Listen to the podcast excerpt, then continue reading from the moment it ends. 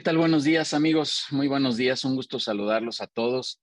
Una mañana más a este grupo de empresarios madrugadores, como siempre les decimos, como siempre me han dicho que, que es un gusto estar aquí entre puros madrugadores. Así que muchísimas gracias por estar un webinar más eh, en estos espacios donde People and Business quiere ayudarles a generar contenido y darles información de mucho valor.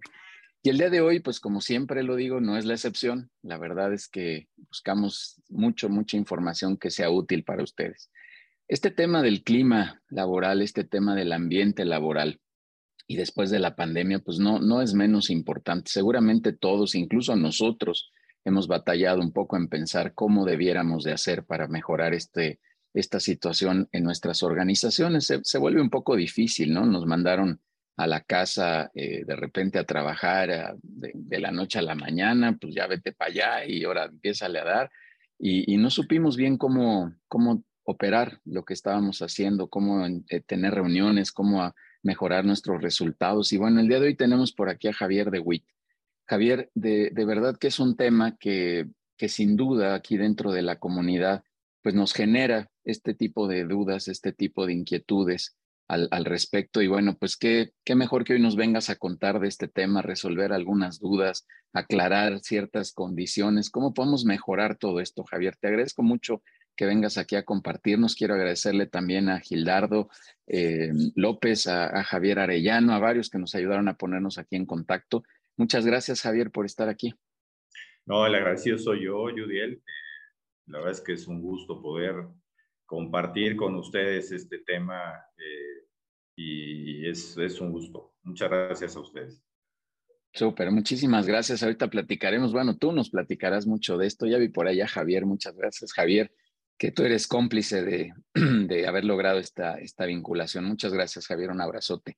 Y, este, y bueno, vamos a dar algunos avisos en lo, en lo general como, como cada semana. El primero es avisarles que la próxima semana no tendremos webinar. Eh, la siguiente semana es 16 de septiembre y bueno, pues para respetar ahí las fiestas de todos y que seguramente tomaremos algún descansito, vamos a, pausar este, este webinar de ese viernes, pero el siguiente webinar con mucho gusto regresaremos a generar contenido para, para todos ustedes, por favor, con, con muchísimo gusto. Quiero también eh, compartirles que tenemos la invitación al, al, café familiar, así lo hemos denominado, donde estaremos hablando de la gestión efectiva de empresas familiares, cómo poder administrar mejor. Esto es otro gran reto que hay en las organizaciones de cómo, cómo entre familia de repente hay pues, más problemas, pareciera que debería de fluir todo mejor, pero a veces se, se complican este tipo de situaciones. Entonces, a ver, va de nuevo. El 20 de septiembre a las 4.30 tendremos un café familiar que es eh, un conversatorio donde estaremos hablando de estos temas de la gestión de empresas familiares. Estaremos por ahí una hora más o menos con Juan Carlos Valda, un ponente eh, eh, argentino, que ya estuvo por aquí en algún espacio y retomaremos este tema de cómo hablar eh, cómo hacer mejor gestión, insisto, en las empresas familiares. Y de ahí desdoblaremos, después de este café, este conversatorio, desdoblaremos en una clínica que esta sucederá el primero de octubre, ya en más horas, de 9 a 3 de la tarde,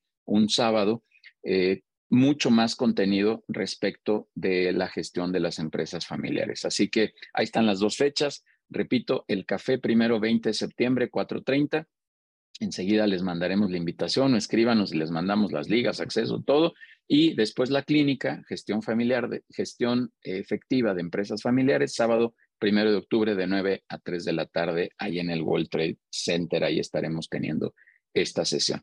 Quiero informarles también que nuestra área de networking también ya tenemos programada para el eh, martes 27 de septiembre una reunión presencial. Estamos todavía por confirmar el lugar pero tendremos ya la sesión presencial de networking. Estamos teniendo una reunión eh, mensual presencial. Todas las demás reuniones de networking las tenemos los lunes vía Zoom. Quien quiera conectarse, insisto, como siempre, bienvenidos. Ahorita por ahí Adair, Denise pondrán sus datos para que entren en contacto con nosotros. Invitarlos, como siempre, también ya para cerrar los avisos eh, a nuestra cuarta temporada de, radio, a, visitar los consejos directivos, que es la parte esencial que tenemos dentro de eh, People and Business. Y eh, también dar, dar, el aviso este que ya he venido platicando algunas semanas de CERAG, que es esta asociación que hemos hecho una alianza entre People and Business y un servidor, eh, perdón, y Seraj y un servidor, y Daniela Dorantes, que es la directora, esta organización de jóvenes que está buscando eh, insertar a jóvenes que vienen de condiciones pues, complejas, adversas, eh, para tener una oportunidad de desarrollarse profesionalmente.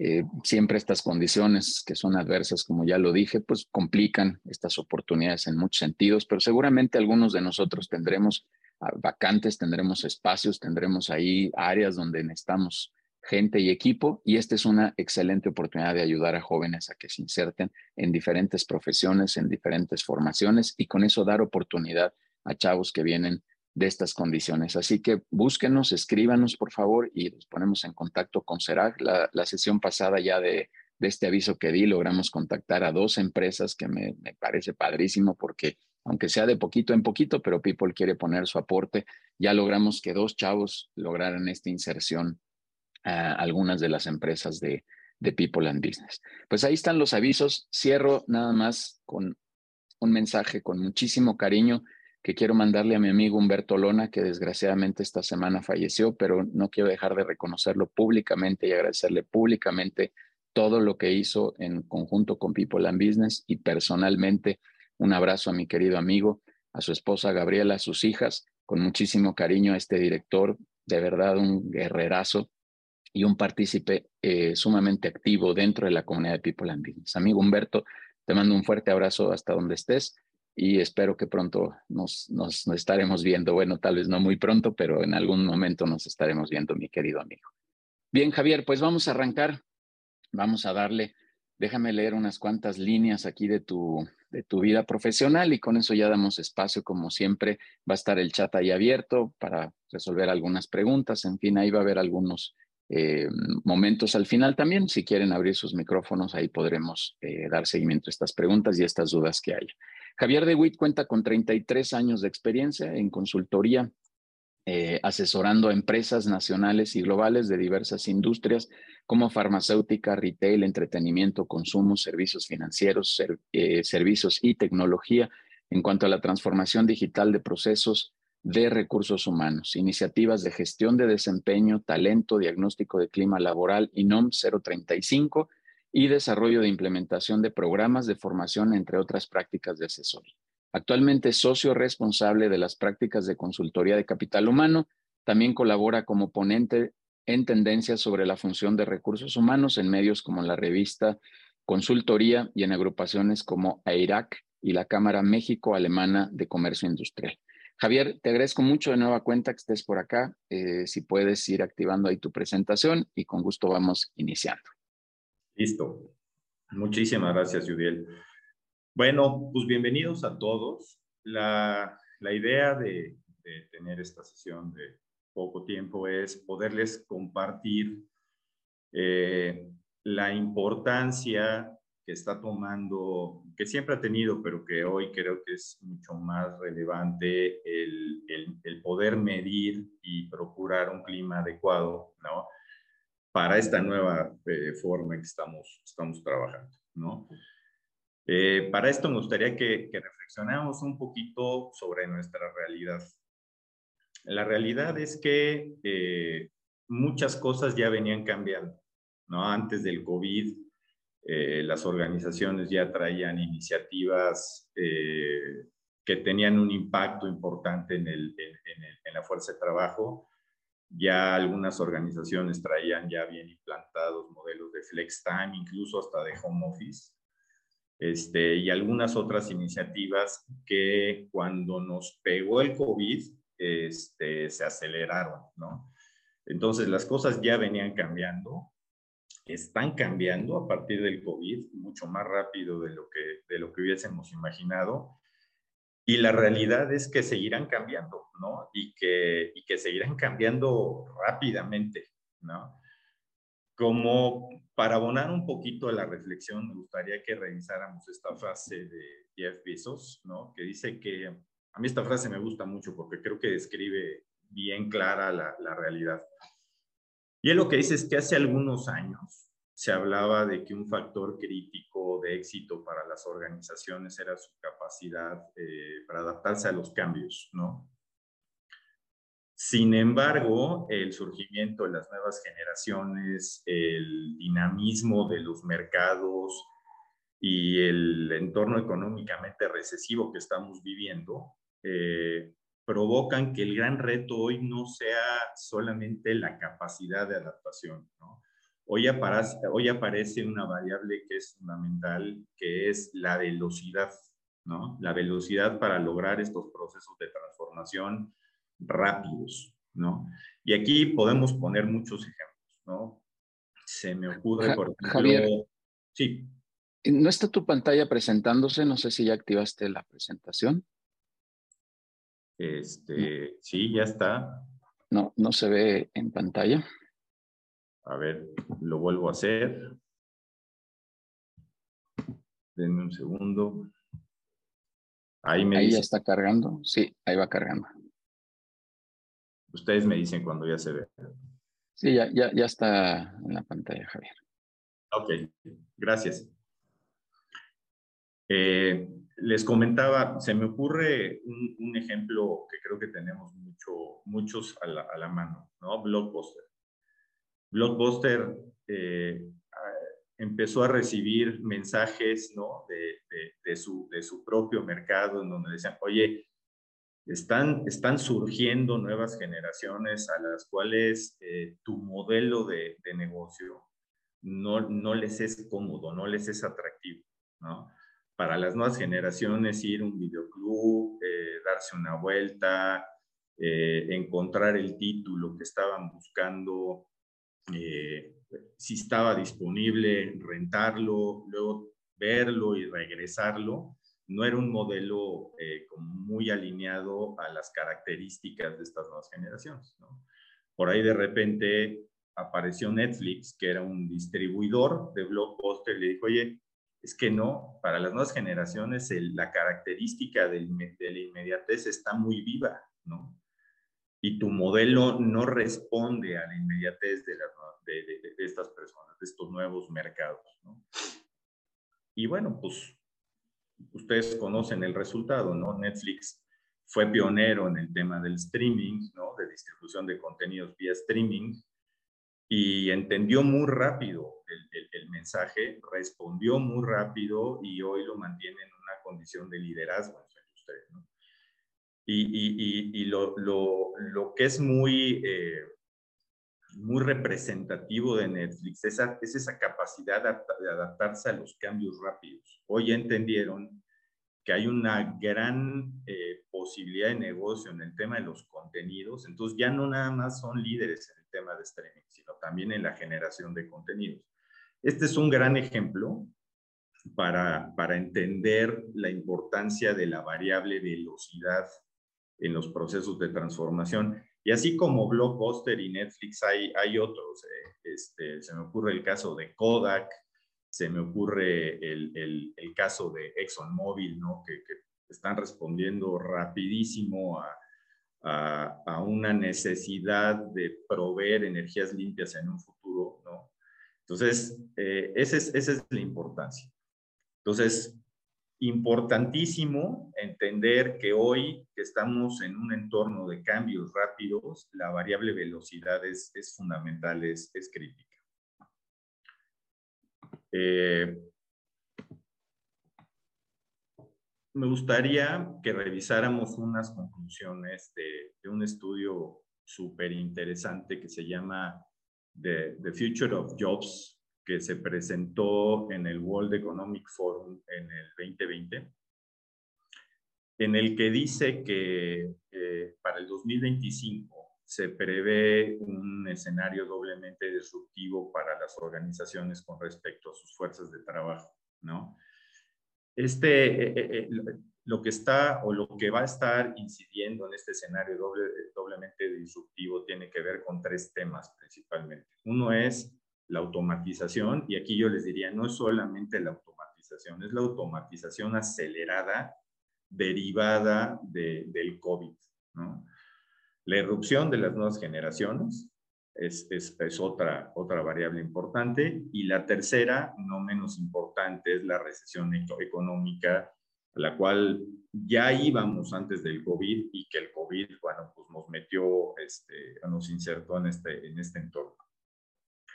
Hablando un poco de la, de la automatización, fíjense, desde el 2020, el 84% de las empresas están trabajando ya en en la transformación, la transformación digital de sus procesos de trabajo, ¿no? Muchas de ellas enfocándose en, en, expander el, trabajo remoto, ¿no? Eh, el 83% están haciendo teletrabajo o en esquemas híbridos. El 42% están digitalizando los esfuerzos de capacitación y desarrollo, ¿no? Eh, yo les puedo decir, nosotros tenemos muchos años dedicándonos al tema de capacitación, ¿no? Si a mí me hubieran dicho en el 2018, oye, el 90% de los esfuerzos de capacitación. Listo, una disculpa. Dicen por ahí los que le saben a estos asuntos que esto pasa en los eventos en vivo. Y ya me dijo Javier que se le fue la luz justo en este momento. Entonces, eh, a ver, ahorita va, va, a, este, a resolver ahí, va a ver qué, puede hacer. Una disculpa de verdad por, por lo que está pasando. Y eh, sí, Laura por acá nos dice que se le fue la, que se le fue la luz. Bueno, denos unos, unos segunditos para, para ver qué podemos, este, qué podemos resolver. Eh, ¿Hay alguien que quisiera hacer algún comentario de, de, lo que estábamos platicando, algún, algo, algo al respecto de este tema, alguna aportación que considere sea de valor para, para los que estamos por acá? alguien que quiera aportar, alguien que, nos quiera complementar en lo que Javier regresa. ¿Quién, ¿Quién se anima por ahí? ¿Quién dice yo? ¿Nadie? ¿Qué están haciendo? ¿Qué están haciendo en sus empresas con este ambiente eh, remoto, no remoto? Este, el tema de la revisión, del seguimiento, de, la revisión de resultados, de, todo este asunto este, creo que se vuelve un tema sumamente, sumamente interesante, ¿no? El, el, poder mejorar todas las estrategias que tenemos de resultados. Algún director por ahí me decía, Judiel, pues es que esto siempre, siempre se vuelve un tema de, seguimiento y hoy doblemente, ¿no? O el seguimiento, aunque sea de manera remota, hay que dar un seguimiento muy profundo, muy cercano. Eh, también tener algunas prácticas, creo yo, de, acercamiento con los equipos de, de, manera diferente, ¿no? Este, hoy estar mucho más cercano, saber qué está pasando, qué está sucediendo dentro de tu organización al respecto. Creo que eso puede, puede ayudar también a mejorar muchísimo este, estos aspectos hoy de, la situación híbrida y, o, remota al 100%, etcétera. Pero bueno, a ver si alguien por aquí se anima a abrir su, su micrófono y a platicarnos un poquito de, este, de estos temas. ¿Hay alguien? ¿Quién se anima? alguien aviéntese aquí al ruedo, al, micro. Lo invitamos aquí a, que se venga al escenario conmigo a platicar un poquito de este tema en lo que Javier por ahí resuelve. Listo, ya hay una valiente. Patricia, dale a ver, cuéntanos qué, qué nos quieres platicar. Eh, yo creo que representa un reto, ¿no? O sea, me parece que siempre cuando hay la incorporación de un ser humano, pues representa un reto la comunicación y que mm, pues no caigas en un extremo entre la extrema flexibilidad y por el otro lado perder, ¿no? El control, pues es un hecho que todos necesitamos operar y creo que también pues corresponde a cada individuo pues respecto a sus valores, ¿no? A su honestidad, a su compromiso con la organización y pues eh, me parece que hoy todos seguimos aprendiendo, o sea, yo he escuchado a mucha gente y te platican muchas historias y te pueden decir también por los esquemas híbridos. Yo personalmente, nosotros somos una fundación y pues sigue siendo un reto eh, como encontrar la manera de combinar eh, todos los aspectos sin que la persona se sienta, ¿no? Eh, que estás, estás extremadamente, ¿no? Buscando esta supervisión, pero también es un hecho que creo que todavía, no sé si he escuchado historias del resto del mundo y en algunos otros lugares, como tú bien lo decías, ya estaban implementadas algunas de las acciones y posiblemente eso los ha llevado a aprender y a ir ajustando. Y creo que a nosotros fue la primera vez que se llevaba a cabo y llevará un tiempo en donde ya podamos tener como un mayor pues a lo mejor una fluidez. Creo que hoy para todos nos representa una situación complicada. Creo que también hoy pues estamos enfrentando una combinación de generaciones en nuestras organizaciones donde tienes gente más adulta, muy jóvenes y cada uno tiene intereses diferentes. Y hoy lo que me encontré es que muchos ya quisieran trabajar todo el tiempo en teletrabajo y pues creo que todavía no estamos tan listos como como, como sociedad. Eso es lo que yo te puedo compartir. Oye, Patricia, muchas gracias. Esto, esto que yo platicaba este, respecto del seguimiento, ¿cómo, ¿cómo lo han resuelto ustedes? ¿Cómo, ¿Cómo lo ha aceptado el equipo? Porque yo creo que hoy se necesita más cercanía. Y dicho así muy coloquialmente, Patricia, pues de repente nos levantábamos, ¿no? Y, veías a la otra persona y lo buscabas en su escritorio y él en el tuyo y, ahí tenías este contacto, ¿no? Yo sigo yendo a mucha gente que dice, bueno, pues es que sí necesitamos este, este contacto sin duda alguna, esta, esta presencia personal de saludarte y decirte cómo estás y a lo mejor mirarte a los ojos y, desde ahí ver que estás bien o que estás mal, ¿no? Eh, ¿qué, cómo han hecho esto un poco ustedes? Bueno, nosotros, yo, yo, yo lo que sentí en el equipo es que en la salida de marzo del 2020, siento que ahí, al tener ya la inercia de haber trabajado en un espacio físico, siento que no hubo tanto em, eh, como, o sea, sí había como una continuidad en el ritmo de trabajo. O sea, yo te puedo decir que nunca sentí que no podíamos localizar a las personas, había una respuesta como más fluida, pero como todo, empezó a avanzar el tiempo, literal, pues creo que todos fueron dos años, ¿no? Trabajando de esa manera, digo, la mayoría fue así, sé que hubo quien no pudo nunca parar y, tenía una actividad en, en la organización, pero siento que después empezó a haber este hueco desafortunadamente en donde ya no encontrabas a la gente, si mandabas un mensaje, si tenías algún, establecer un contacto era difícil. Nosotros lo que hicimos fue establecer pues un documento literal de bitácora eh, en donde iban poniendo ¿no? las actividades. Tenemos diferentes roles dentro de la organización que no son muy comunes como en una empresa, ¿no? O sea, me refiero, brindamos ciertos servicios a hacer una fundación. Entonces, algunos pues tenías hasta un medio como de alguna agenda, ¿no? Que te permitía ver las actividades y ahora que hicimos un trabajo ya de retorno híbrido donde hay unos días en la oficina y otros en casa, se sigue manteniendo este formato de bitácora con eh, la comunicación de que si mandamos un mensaje o los correos, pues que todo se tiene que eh, contestar dentro del horario, ¿no? Por supuesto, laboral, y pues que no hay estos pretextos de, pues no tengo conectividad, que también se vuelve un tema, ¿no? no hay conectividad o no hay luz, que sabemos que sí pasa, pero ya ahora era como excesivamente el comentario y de que si solicitamos una reunión, como tú bien dices, que si estabas en la oficina, te acercas y la generabas, pues hoy también tenías esa oportunidad de generar y se tenían que conectar, ¿no? Si así se requería por la actividad. Pero creo que sí es difícil y me comentaron de varios aspectos, pero nosotros por los recursos, por la parte tecnológica, no teníamos manera de implementarlo como para un seguimiento a, a ese nivel, ¿no? Con tecnología.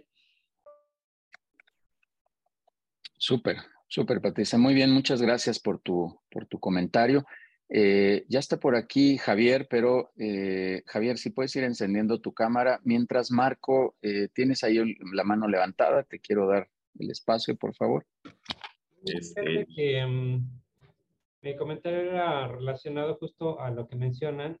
Creo que era un cambio necesario, creo que muchos hablan justamente del, del trabajo como algo que varios de los colaboradores de cualquier empresa estaba solicitando, pero pues yo creo que siempre el tema fue los, los dueños o generalmente los directivos que tienen un poco de desconfianza, ¿no? De que los resultados se dieran al no tenerlos, como bien comentas, no presentes y que el face to face era lo que generalmente se da en las organizaciones, pero se han dado cuenta, muchos de ellos me han platicado eh, que se han dado cuenta que hay beneficios también, ¿no? Por ejemplo, el ahorro en las rentas, porque anteriormente empresas ubicadas Santa Fe, en Reforma, que son los polos corporativos donde generalmente se concentran las, las grandes corporaciones, pues rentan pisos completos o dos pisos. Y ahorita de repente decir, bueno, pues ya no es necesario, es un ahorro fenomenal para, para el presupuesto de las empresas.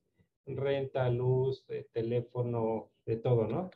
Y por otra parte también creo que el gran reto fue entender que sí se puede generar el trabajo, pero es un doble compromiso. Creo que por una parte el tema de la empresa, confiar, delegar, creo que esa es la palabra, entender que es necesario también la eficiencia, porque no es lo mismo un empleado que pasa tres horas en el tráfico de ida y tres de regreso, a alguien que está en su casa fresco y que incluso se queda un poco más de tiempo conectado, ¿no? Yo creo que el gran reto es plantear objetivos claros, que haya metas específicas, que haya trabajos que se tienen que entregar y es lo que creo que desde antes todos decíamos, ¿no? No son las famosas horas asientos, sino más bien trabajo efectivo realizado. Entonces, proyectos que van avanzando, ¿qué tienes que hacer esta semana? Este reporte, este proyecto, lo entregas y adelante, ¿no? Creo que básicamente es eso, nada más definir cuáles son las metas, qué, cuáles son los entregables que se tienen que, que dar y a partir de eso creo que todo va a ir fluyendo un poco más rápido. Super, Marco, tienes mucha razón. Yo creo que habría que sopesar y evaluar ¿no? lo que eh, cada organización, hay algunas que tal vez requieran un poco más de, este aspecto presencial eh, que otras, otras tal vez sí se puedan ir 100%. En fin, yo creo que habría que ir sopesando un poco lo que, lo que estás comentando, Marco. Te agradezco mucho tu, tu aportación. Y bueno, ya tenemos por aquí a Javier.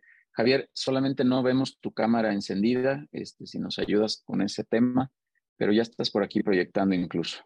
Mira, no, no, sé qué, qué, pasa, no me deja compartir video por alguna razón. La verdad es que no le quiero mover mucho porque...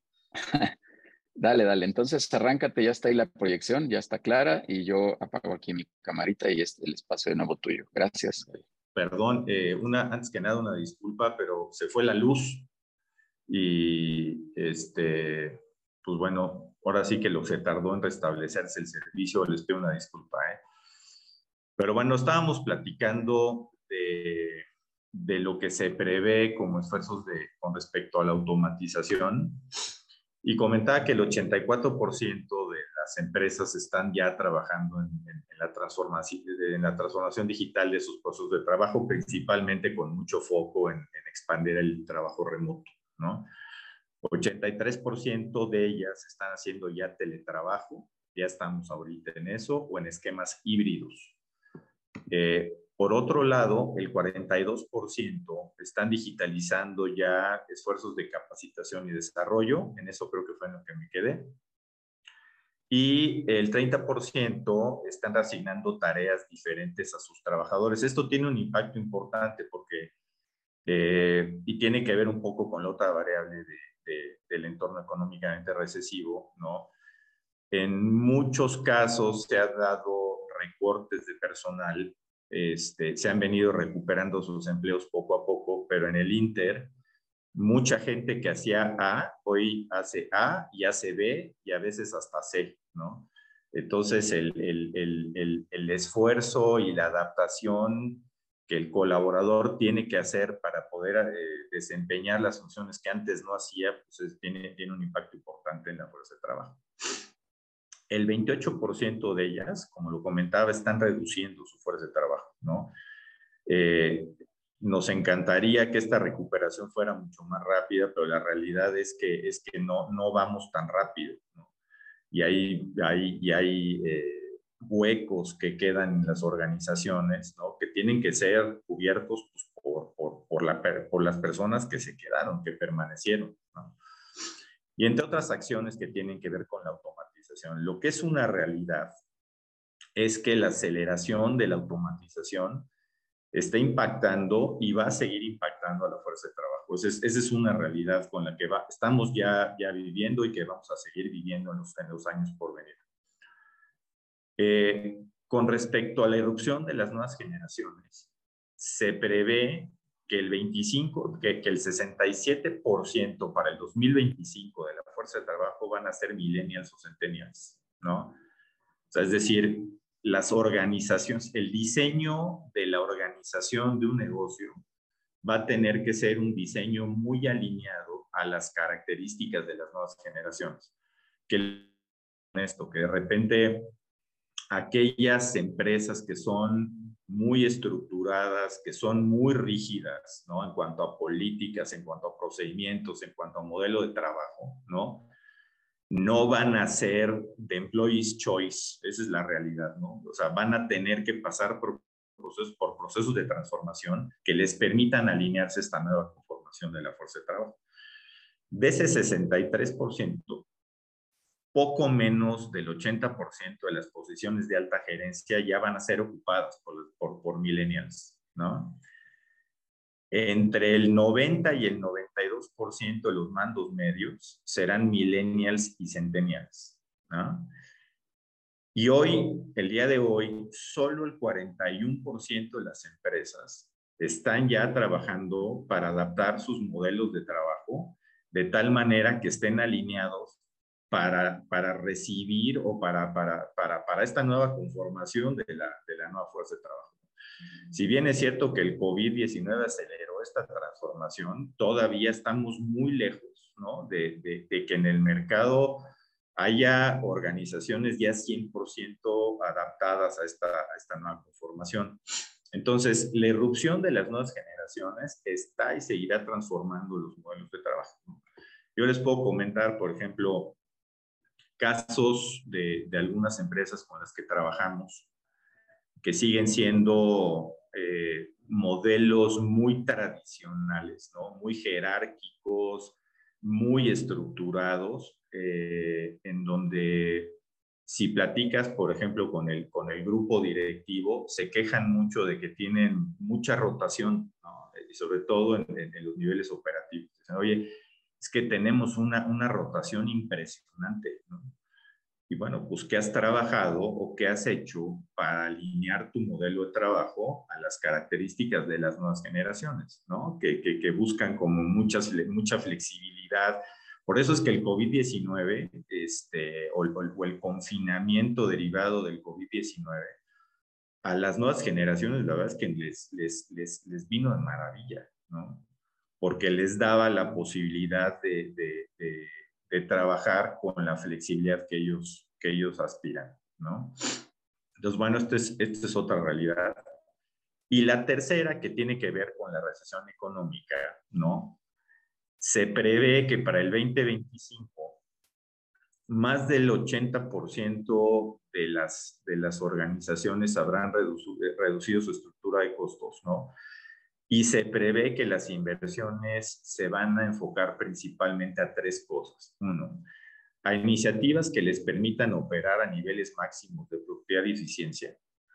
Y a lo mejor ustedes ahorita están pensando, híjole, más. Pues sí, la verdad es que eh, eh, la recesión está provocando que tengamos que hacer más con menos, ¿no?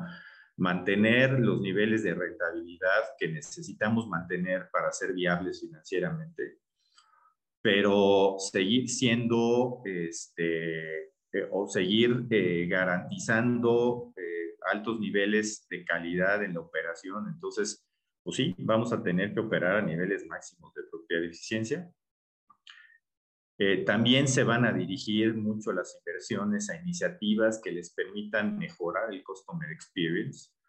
Y esto es, una, esto es, esto es, esto es algo que ya venía eh, sucediendo desde mucho antes del COVID, pero el COVID lo aceleró. O sea, hoy, hoy el, el, el, el gran reto que tienen muchas organizaciones hoy es, híjole, si no voy a ganar más mercado, cuando menos tengo, tengo que mantener el grupo o la base de clientes que hoy tengo, ¿no? Entonces, si no eh, empezamos a trabajar sobre ese tipo de iniciativas que nos permitan medir el nivel de satisfacción de, nuestros clientes con respecto a nuestros, nuestros productos y servicios, ¿no? Entonces podemos darle la oportunidad a otros competidores a que se metan. Entonces, esta es, esta es otra línea de inversión importante. Y la tercera tiene que ver con iniciativas de reskill y de upskill que les permitan responder a los, a los dos retos anteriores. ¿no? O sea, si la gente va a estar o ya está haciendo funciones que antes no hacía, pues hay que, hay que, hay que, hay que entrenarlos, hay que, hay que habilitarlos para que puedan desempeñar esas funciones con mucha solvencia, ¿no?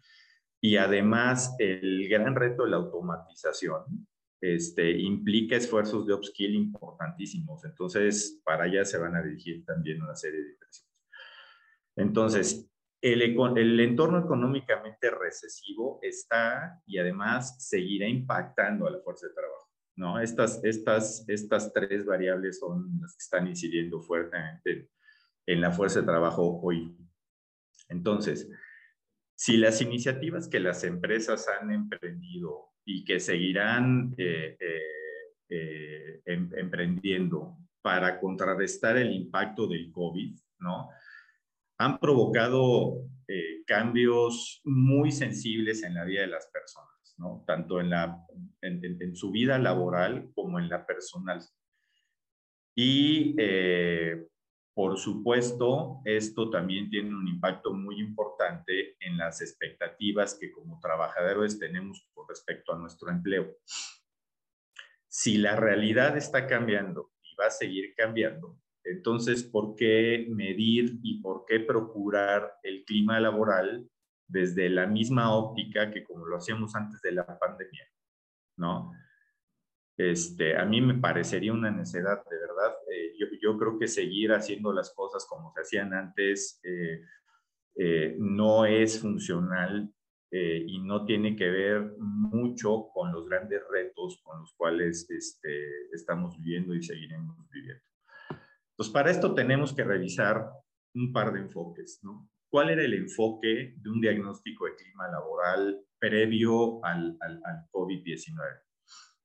Pues el enfoque era identificar básicamente el nivel de satisfacción del colaborador con respecto a una serie de variables que, que tenían que ver con su día a día en, en, la cuestión laboral. ¿Para qué? Para llevarle un benchmark, ¿no? A ese benchmark que se publicaba o que se publica en, en una serie de revistas y que este, te pone en el lugar X en tu industria o en el país. O, ¿no? eh, este enfoque antes del COVID creo que ya no es funcional. Hoy, a partir de la nueva normalidad, tendríamos que, enfocarnos más a identificar aquellas variables que están incidiendo en los niveles de, de productividad y de eficiencia del trabajador, también en su bienestar personal, pero lo más importante es más que llevarlas a un benchmark, ¿no?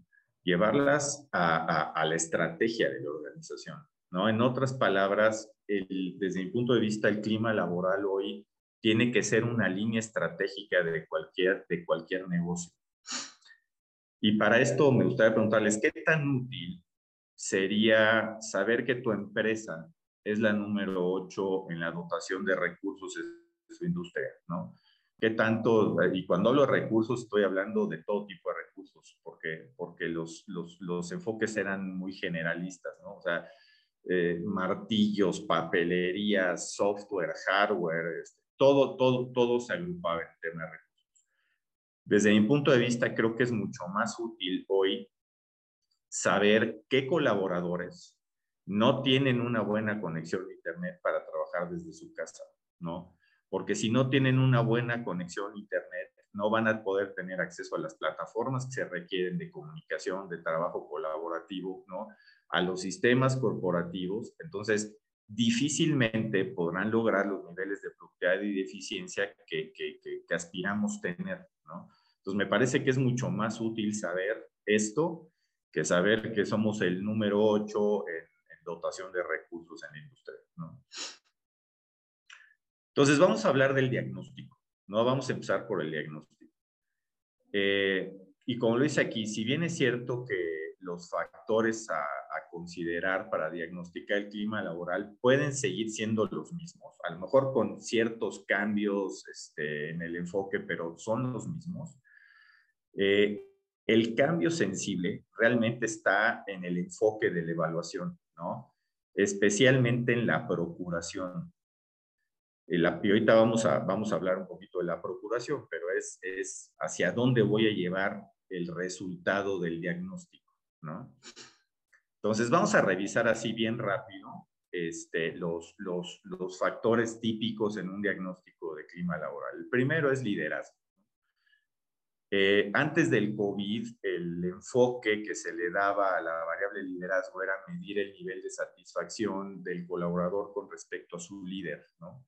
A partir de la nueva normalidad, eh, debería estar enfocado más a medir qué tan, eh, tan efectivo ha sido el líder para mantener en sus equipos un trabajo colaborativo y sobre todo muy enfocado en lo que se tiene que lograr, ¿no? Y e identificar pues, qué tanto este factor está siendo un riesgo en esta nueva forma de trabajar. Otro factor típico era recursos en donde el enfoque antes era medir el nivel de satisfacción de la persona con respecto a los recursos en general que recibía para trabajar. Hoy creo que el enfoque tiene que ser otro, ¿no? Hoy el enfoque tendría que ser medir el nivel de habilitación de recursos críticos. Estoy hablando de Internet, telefonía, acceso a sistemas, ¿no? que, el, que el colaborador debe tener para poder realizar las tareas en esta nueva forma de trabajar. Otra, otro factor típico era el desarrollo, donde el enfoque antes era medir el nivel de satisfacción de la persona con respecto a su desarrollo profesional. No quiero decir que no sea, no sea importante, sí hay que medirlo, pero, pero creo que hoy sería mucho más útil medir qué tanto su nivel de habilidades y de conocimientos, es decir, de competencia actual, le da a la persona para poder utilizar las nuevas tecnologías, poder eh, implementar los nuevos procesos, ¿no? Y si este, eh, si, esta, si este nivel de conocimientos, de habilidades no está dando, bueno, pues, pues eh, entrarle ahí con una línea estratégica para poder garantizar que las cosas sucedan de acuerdo a las expectativas. Otro factor típico antes era la camaradería, ¿no? Que se enfocaba mucho a medir el nivel de satisfacción de la persona con respecto a las relaciones con sus compañeros de trabajo. Yo creo que a partir de la nueva normalidad, el enfoque debería ser, pues, qué tan efectivo es el trabajo colaborativo con compañeros en términos de comunicación, de compromiso, de confianza, ¿no? Que te dé más datos para saber qué es lo que tienes que trabajar.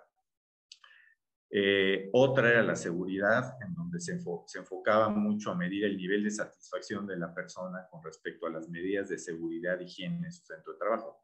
Hoy creo que es importante seguirlo haciendo, pero creo que es mucho más importante medir el nivel de certidumbre del trabajador con respecto a la solidez de su empresa, ¿no?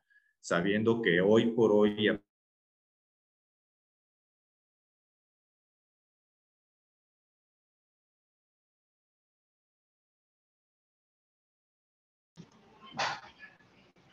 se fue el. Perdón nuevamente, ¿verdad? Se, fue el audio. Javier, ¿estás por ahí? Javier, Javier. Javier, Javier, no, no te escuchas. A ver, denme un segundo de nueva cuenta y una. no me escuchan? Ah, ahí está, ya, ya, ya, estás de vuelta. ¿Me escuchan? Sí, ya, ya estás, Javier. Ok. Sí, este, les decía que me parece mucho más útil hoy medir pues qué, tan, qué, qué, qué, tanta certidumbre tiene el colaborador con respecto a la solidez de su empresa y su estabilidad laboral. Y el balance de vida que se enfocaba mucho a medir el, nivel de satisfacción de la persona con respecto a sus cargas de trabajo, sus jornadas laborales, ¿no? Y hoy lo que me parecería muy relevante medir es eh, pues, qué tanta exigencia de adaptación ha implicado esta nueva forma de trabajar en la persona, ¿no? Estos son como los, los factores típicos. Con respecto a la, procuración, que yo creo que ahí es el, el, cambio sustantivo, es ¿qué significa procurar? ¿no? Pues, procurar significa trabajar para conseguir algo, es decir, accionar, ¿no?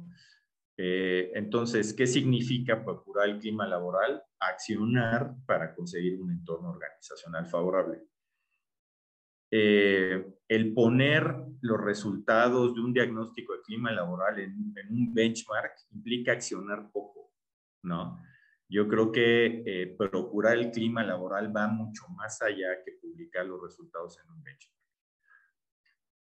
Y como dice aquí, mucha acción, pero mal enfocada solo desgasta, ¿no? Y no corrige nada. ¿Hacia dónde eh, se debe de enfocar la acción?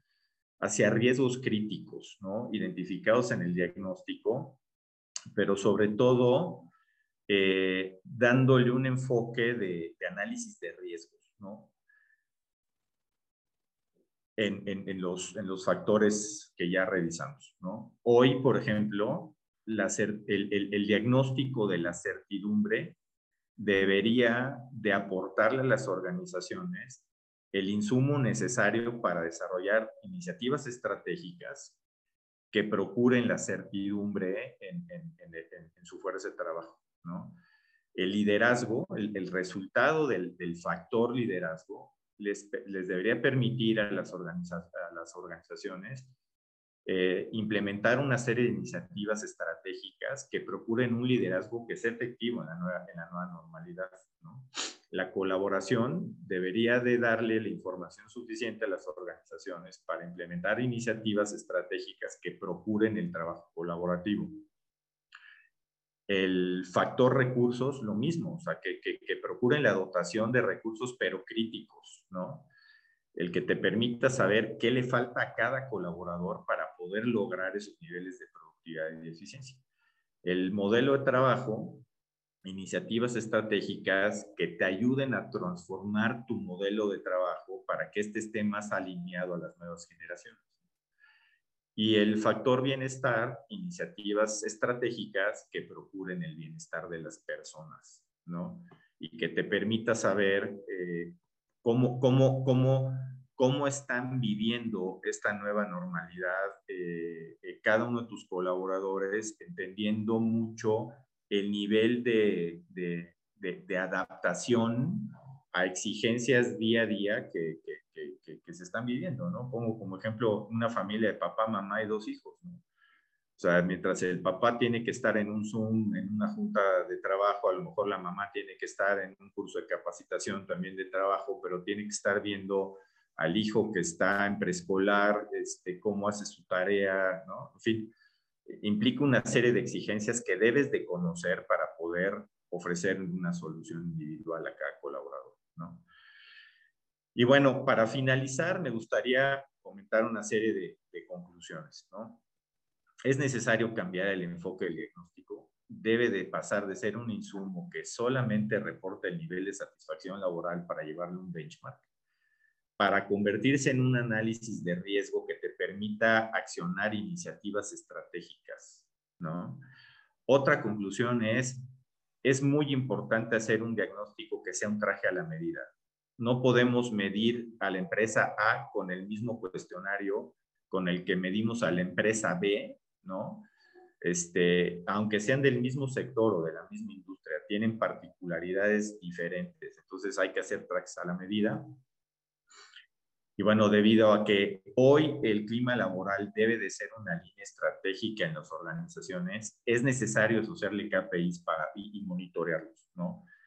Es, eso, es, eso es bien, bien importante y, y, creo que esto, este último punto es fundamental, es hacer responsable a cada líder de la organización sobre su microclima, ¿no? No, no es recursos humanos el responsable del clima, ni, es la ni son los socios, ¿no? Cada líder es responsable del microclima de su equipo de trabajo, este, y sobre todo, y hasta cierto punto, el resultado de su procuración debería de impactar su compensación variable. Es decir, tendríamos que premiar a aquellos líderes que, procuran un buen clima laboral dentro de su equipo y tendríamos que tener la información cuando menos para poder trabajar con aquellos que no lo están consiguiendo.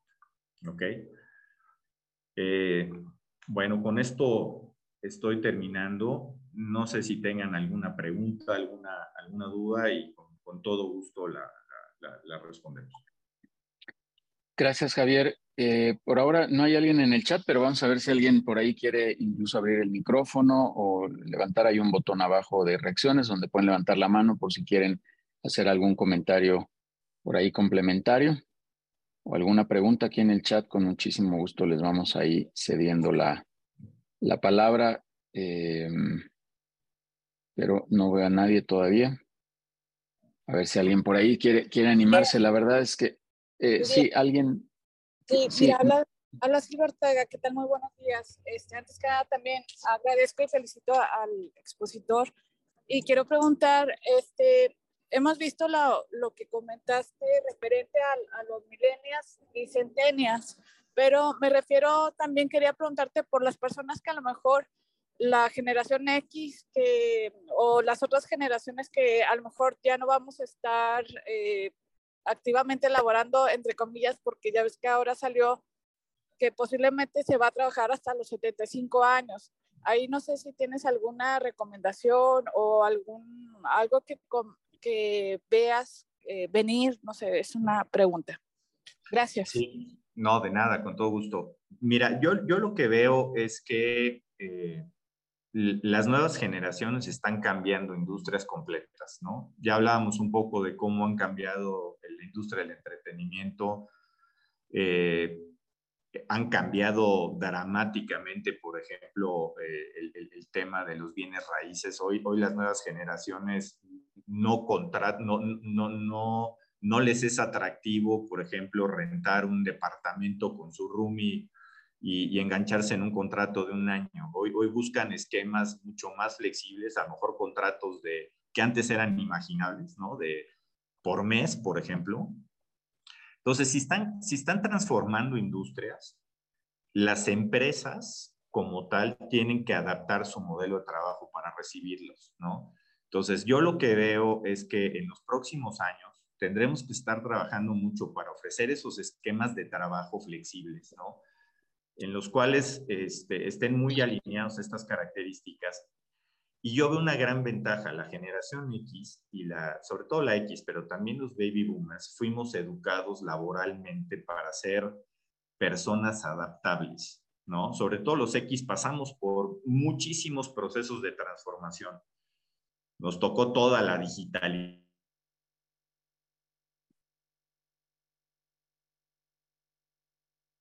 Javier, ya perdimos tu audio de nueva cuenta. Javier, Javier. Javier. No, ya no, no, no lo escuchamos. Como quiera, muchas gracias, Judil, por el espacio también. Y como quiera, ando manejando, por eso no puedo prender muy bien la, la cámara, pero quedo atenta y está muy interesante la, la la conferencia. Gracias. Sí, no, te, aquí me y si no te, sí, ya estás ahí, Javier. Si no, Silvio, te, vamos a buscar ahí en privado para complementar. Ya estás, Javier, ahí de nueva cuenta. No, te comentaba que la generación, la ventaja que yo veo es que la generación X pasamos por muchos procesos de transformación y somos muy adaptables. Es decir, es más fácil que nosotros nos adaptemos a los nuevos modelos de trabajo que, los, que las nuevas generaciones se adapten a, modelos rígidos, estructurados, ¿no?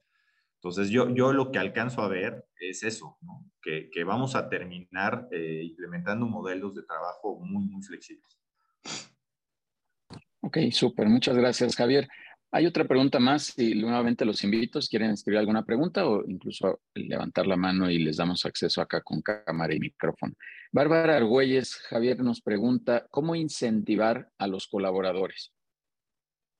¿Cómo incentivar? Bueno, yo te diría que cada colaborador es un mundo, ¿no? El tema de, de la motivación, del incentivo, tiene que ser muy individualizado, ¿no? Hay, hay gente que le va a incentivar mucho o va a ser un incentivo muy fuerte, por ejemplo, el, tema económico, ¿no? Pero hay gente que hoy por hoy eh, valora, valoraría mucho más el balance de vida o la flexibilidad de su modelo de trabajo, el reconocimiento, ¿no? Entonces, el incentivo es individual. Ahora, si estás preguntando sobre modelos de incentivos, digamos, ya más organizacionales, yo creo que la tendencia es ir más hacia el reconocimiento, ¿no? O sea, quitar más la carga, digamos, el, incentivo económico y irlo transformando por un incentivo más ligado a hacerle sentir al colaborador que su trabajo es contributorio y es significativo sin importar su nivel jerárquico, ¿no? Para las nuevas generaciones, recuerden que las jerarquías no son como que lo más, lo, más adecuado. Entonces, hay que hacerles sentir que su trabajo es contributorio, que es significativo, que se les reconoce, ¿no? Entonces, yo creo que va más por ahí. Muchas gracias. Muy, muy de valor la sesión. Muchas gracias. Gracias, Bárbara. ¿Alguien más tiene alguna pregunta? ¿Quiere abrir por ahí su cámara, micrófono y con gusto lo, lo, invitamos a que participe? Si no, para ir cerrando, no hay nadie más. Parece que no, ¿verdad? Súper. Javier, ¿quieres hacer algún comentario de, cierre? Sí, digo, lo, último que me gustaría comentar, bueno, más bien ofrecerles es una disculpa por los inconvenientes técnicos. La verdad es que eh, al final le tuve que meter mucho turbo para, para poder terminar a tiempo. Este, una disculpa. Y bueno, pues quedo, quedo a sus órdenes para cualquier comentario, cualquier duda, lo que necesiten con todo gusto. Este, estoy a sus órdenes. Sí, Javier, muchas gracias. Bueno, no pasa nada. Estamos, como dije, cuando te fuiste en un evento en vivo y pues esto suele pasar, así que tranquilo. Muchas gracias. Y como bien dijiste, todas si hubiera por ahí alguna pregunta adicional o algo, la gente nos puede escribir aquí a los, a los canales que ya conocen de People and Business. Le pediré puntualmente, por favor, ahí a, a, a Dair, a Denise, que pongan sus datos para que los tengan ahí claritos y puedan, este, por favor, escribirnos y con gusto hacemos algún contacto, Javier, si, si hubiera necesidad de algo, de algo adicional. Eh, solamente me, me restaría para ti eh, Javier, agradecerte, mandarte este reconocimiento de manera digital. Eh, en agradecimiento a que estés por aquí, Javier, muchísimas gracias por venirnos a aportar, por venir a, sumar e, esta información en estos espacios que tenemos, en este espacio sobre todo que tenemos de eh, contenido, Javier. Muchísimas gracias. Y bueno, pues ya nada más para cerrar la, sesión, volverles a, recordar los, los avisos. El primero es la próxima semana no tenemos webinar, es, fiesta patria, 16 de septiembre, entonces no tendremos sesión, pero el siguiente viernes continuaremos ya con los calendarios como habitualmente lo hacemos cada viernes.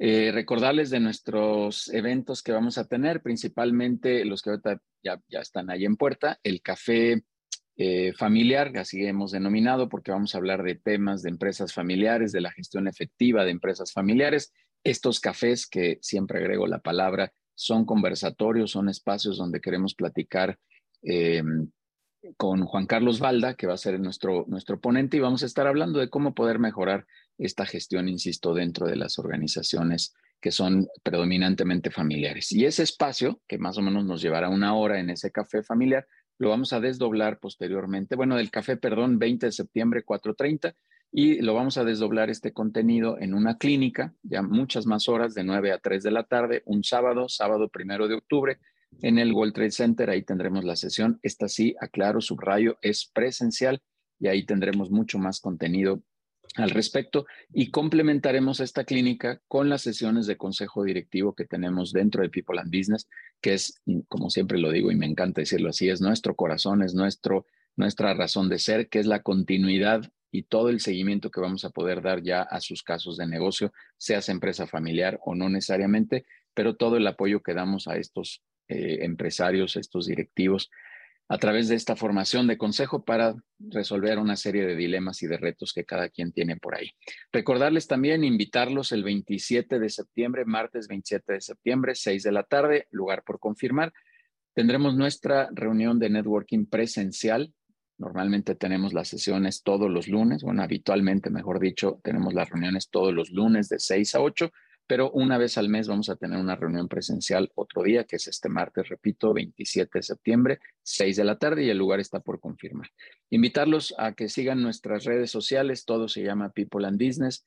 Invitarlos también a que escuchen ahí nuestro programa de, de radio. El día de ayer estuvo Osvaldo Gracia y estuve ahí conduciendo afortunadamente este, y bueno, hay espacio donde generamos también un poco de contenido y reitero la invitación a los consejos directivos, como siempre, em, para que el que no ha visitado estos espacios, pues con gusto lo, lo puede hacer. Insisto, ahí ya deben de estar los datos en el chat. Muchísimas gracias. Y cierro mandándole de nueva cuenta un gran saludo a mi amigo Humberto Lona, Em, que descanse en paz. un abrazo hasta el cielo, querido amigo. Y este webinar va dedicado para ti. Este espacio siempre será para ti, para todo tu equipo. Un saludo a Gabriela, sus hijas y a todo Omnilingua con muchísimo cariño. Muchas gracias. Gracias a todos. Que pasen buenas fiestas, que celebren bien este mes patrio, particularmente la semana que entra, con mucho cuidado, pero con mucha fiesta. Por favor, todos y cada uno de ustedes. Un fuerte abrazo y que la pasen muy bien.